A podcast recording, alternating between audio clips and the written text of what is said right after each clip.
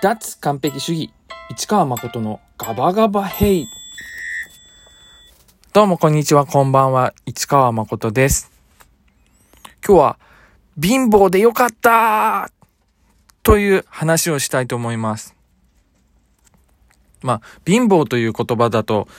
いろいろなグラデーションがあると思うんですけど、裕福な家庭だったか貧しい家庭だったかで言えば、貧しい家庭に育ったと思うんですよね。何かと我慢している、いました。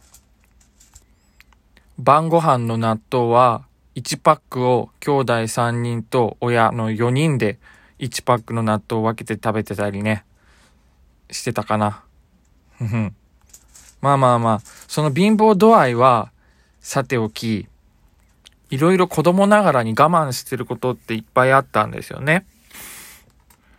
みんなの持ってるゲームを買ってもらえない。みんながやってるけど自分だけできないとか、おもちゃとか、スポーツ用品とか、いろいろなんで自分だけっ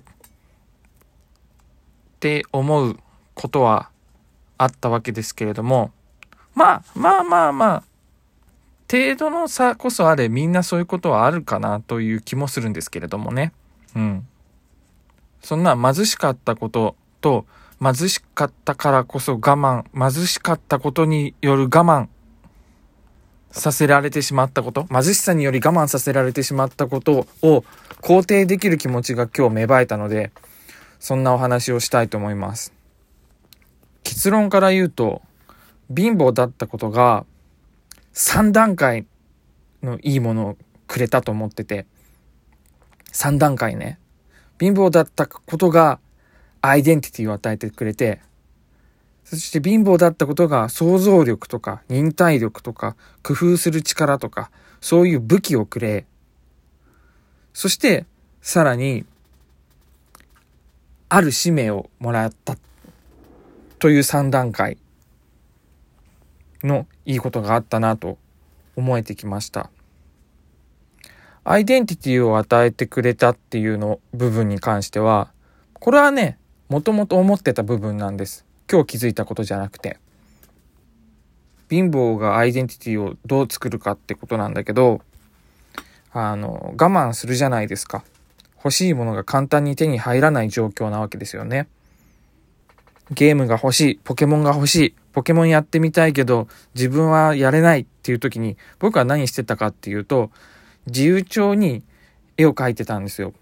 自由帳にポケモンの絵を調べて描くみたいな。で、ゲームやったことないのに、これはこういう風に進化して、こういう技を使って、みたいなのを自由帳の中にどんどん繰り広げていって、自由帳の中でゲームを、一人ゲームをするみたいな。お絵描き、お絵描きだけ、お絵描きだけでね。うん。そんな遊びをしてたから、なんかそういうところで想像力とかが身についたかなっていう気はすごいしてるんだよね。うん。あとは、そうだね。今のは小学生ぐらいの話だけど、中学生、高校生とかになっても、お金を使うっていう手段を選ばなかったんだよね。あらゆるところで。だから、あの、人とお茶をするみたいな時とかに、お茶というか話をするみたいな時とかに、ファーストフード店に行くみたいなこととかは全くしなくて、公民館みたいなとこに行くとかね、一切お金のかからないものを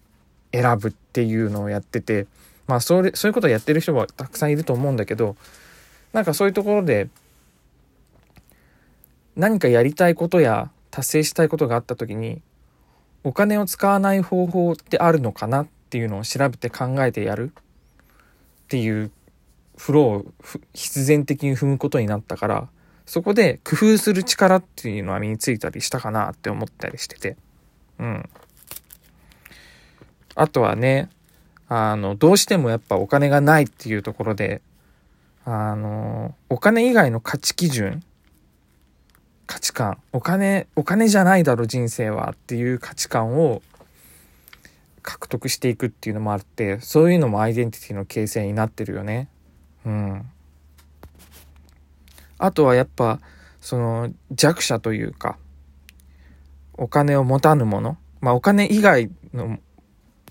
ものについてもなんだけど、とにかく持たぬもの、弱者への想像力だったり、配慮する視点っていうのを大事にしたいなって思うようになったりっていうのもアイデンティティなんですよね。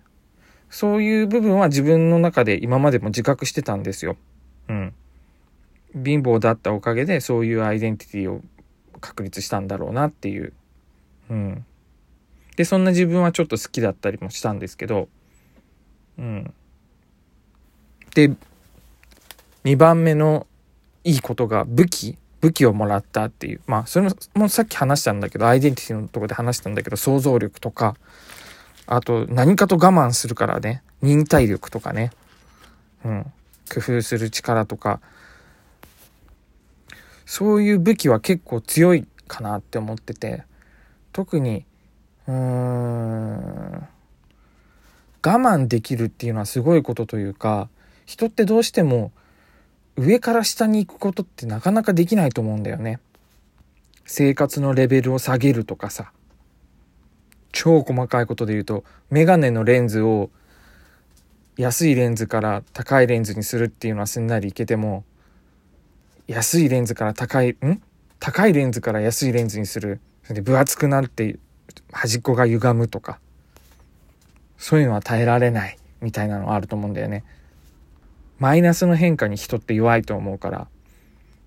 そういうとこである意味その下の方から人生が始まったっていうのはすごい武器なのかなってその分自由に動けるいい武器になってるのかなと思ってて。うん、で3番目が使命。さっきあることってあの冒頭ではぼかしたんだけどこの使命っていうのが今日ちょっとビビビッときたんですよ。一言で言うと経済格差に挑戦しろっていう使命をなんか天からもらったようなねそんな気がしてきました今日。なんかやりたいことがね見えてきたんですよ。うん。あの生まれ育った家庭の経済環境によって体験が左右されないコンテンツを作りたいです。生まれ育った家庭の経済環境によってなんか左右されちゃうって悲しいじゃないですか。うん。学習の機会がね勉強が塾に行ける子と行けない子でなんか差が生まれちゃうとかも嫌だし、うん、お金の持ってる子だけができるスポーツ。お金がない子はできないスポーツとかもあったりするんじゃないかなって思うんだけどそういうのもなんかね嫌だなと思って。でそういうものに左右されないものを作っていきたいなと思って。うん。ゲームを買ってもらえる子だけじゃね昔はねそうそうそうそう。昔はねゲームを物理的に買ってもらわないとゲームソフトを買ってもらわないとできなかったけど今はね課金さえしなければあの無料である程度のゲームをインストールできたりするようになってるっていうのはすごくいい流れだなって思ってるんだけどそういう風にねあの無料無料コンテンツだったりね無料のサービスだったりねうん。まあどこかででも収益上げなきゃいけないとかももちろん考えなきゃいけないんだけどそのとにかく平等というかね経済環境に左右されないものを作っていきたいです。左右,、うん、左右されないものをねやっていきたい。これは何の話かっていうと仕事の話でもあるしあの音楽とかアート活動についてもだし遊びについてもなんかもう全てについて僕の人生のなんかこう選択肢を考える上での使命なんじゃないかな。って思えてきたんですよ。ね、これから Web3.0 っていうのとかの世界が始まっていく中で何か自分が考えなきゃいけないっていう時に一つの軸として一つの判断基準として経済環境で左右されないものにするぞっていうのをね、指針にしていきたいなって思うし、僕のこの考えが異端じゃなくなるようなね、風にね、活動をしていきたいなって思います。こんな風に思えたのは貧乏のおかげだ貧乏でよかったそれじゃあ、またね。